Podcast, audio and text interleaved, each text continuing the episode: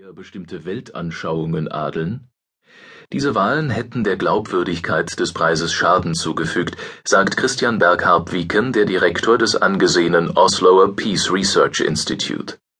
Harpviken und andere zählen zu einer wachsenden Zahl von Kritikern in Norwegen, die Zweifel daran äußern, ob das Nobelkomitee in seiner bisherigen Form neutral und kompetent genug ist, um seiner immensen Verantwortung gerecht zu bleiben.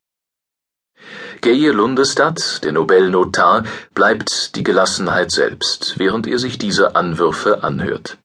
Obama sei eine Inkarnation all der Werte, die der Dynamiterfinder und Humanist Alfred Nobel habe fördern wollen.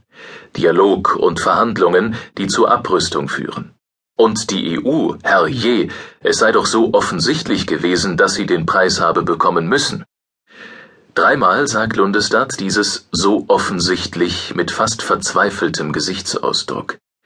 Er habe, sagt er, die EU schon lange auf seiner Liste der Kandidaten gehabt. Sie hatte immer nur zu viele Gegner im Komitee. 2012 war das plötzlich anders. Es bot sich die Gelegenheit, auf die Lundestad und der Vorsitzende des Nobelkomitees, Torbjörn Jagland, seit Jahren gewartet hatten. Die letzte Gegnerin der EU innerhalb der Jury erlitt einen Schlaganfall. Lundestad öffnet die schwere Flügeltür, auf die er von seinem Schreibtisch ausschaut. Dahinter liegt der kleine Saal, in dem das Komitee tagt. Es ist ein Raum demonstrativer Würde. Jugendstil-Tapeten mit Fleur-de-Lis-Mustern, ein schwerer ovaler Tisch aus Eschenholz, um ihn herum sechs Stühle. An den Wänden hängen in kleinen Rahmen Schwarz-Weiß-Porträts sämtlicher Preisträger.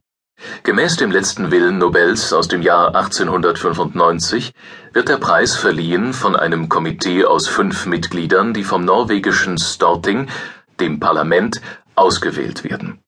Entsprechend den bisherigen Mehrheitsverhältnissen haben die Sozialdemokraten zwei Vertreter entsandt und die Konservativen, die rechtsliberale Fortschrittspartei sowie die Sozialisten je einen. Es sind keine aktiven, sondern ehemalige Politiker, denen nach parteiinternen Absprachen diese Ehre zuteil wird. Das Schwergewicht unter ihnen ist zugleich der Vorsitzende des Komitees, Torbjörn Jagland. Der Sozialdemokrat war zwischen 1996 und 1997 Premierminister, später Außenminister Norwegens und ist derzeit Generalsekretär des Europarats, einer, wenn man so will, ständigen Friedenskonferenz von 47 Ländern. 1990 veröffentlichte Jagland ein Buch mit dem Titel Mein europäischer Traum. Andere Mitglieder des Komitees bringen weniger internationale Beflissenheit mit. Die Vertreterin der Fortschrittspartei etwa leitet nebenbei deren Seniorenorganisation. Und die Abgesandte der Sozialisten, Agot Walle, arbeitete als Physiotherapeutin und engagierte sich in der Kampagne Nei til EU, Nein zur EU, bis zu diesem Schlaganfall.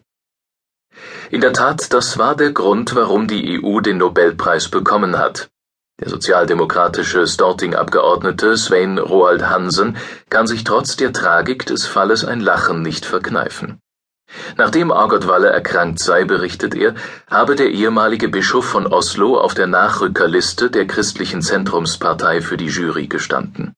Und entgegen der ablehnenden Haltung der Partei habe er der EU als Preisempfängerin zugestimmt. Die Sitzungen des Komitees sind geheim, aber auch andere Politiker in Oslo bestätigen diese Schilderung. Nobelsekretär Lundestad, der jeder Sitzung beiwohnt, sagt, er werde ihr nicht widersprechen. Darf der Preis, der wie kein anderer für moralische Integrität stehen soll, wirklich so vergeben werden? Von einer Jury, deren Verdienste im Zweifel darin bestehen, dass ihre Mitglieder einer norwegischen Partei treu gedient haben? Von der Generation Oslo 60 plus also?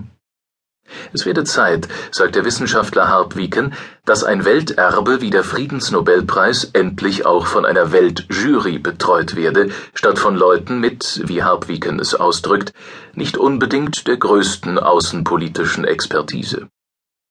Wie, schlägt er vor, wäre es mit Persönlichkeiten, die über religiöse, politische und geografische Grenzen hinweg anerkannt seien? Mit ehemaligen Preisträgern wie Kofi Annan oder Shirin Ebadi zum Beispiel. Mit dem indischen Wirtschaftswissenschaftler Amartya Sen oder Brasiliens Ex-Präsidenten Lula da Silva. Das Problem wäre